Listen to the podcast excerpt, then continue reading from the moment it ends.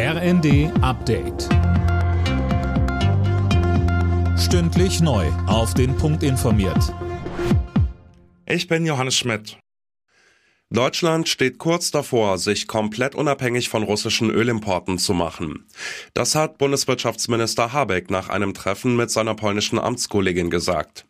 Ein Embargo gegen Russland sei damit handhabbar geworden, so der grünen Politiker. Und weiter? Bei Öl ist es in der Vergangenheit gelungen, die Abhängigkeit von 35 Prozent, die wir vor dem Kriegsbeginn hatten, innerhalb der letzten acht Wochen auf ungefähr 12 Prozent zu senken. Polen und Bulgarien werden schon ab heute kein Gas mehr aus Russland bekommen. Der russische Staatskonzern Gazprom habe ihnen das mitgeteilt, behaupten beide Länder.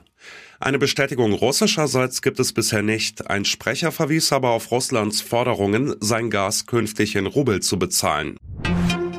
Wie hat sich das Suchtverhalten der Deutschen während der Pandemie entwickelt?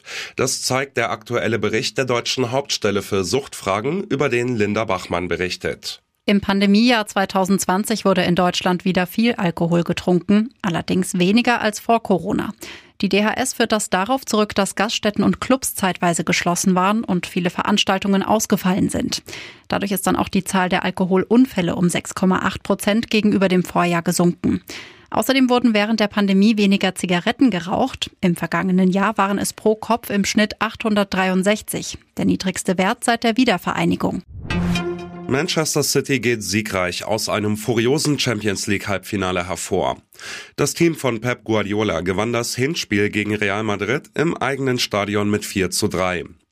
Im zweiten Halbfinal-Hinspiel trifft Jürgen Klopps FC Liverpool heute Abend auf Bayern-Bezwinger Villarreal.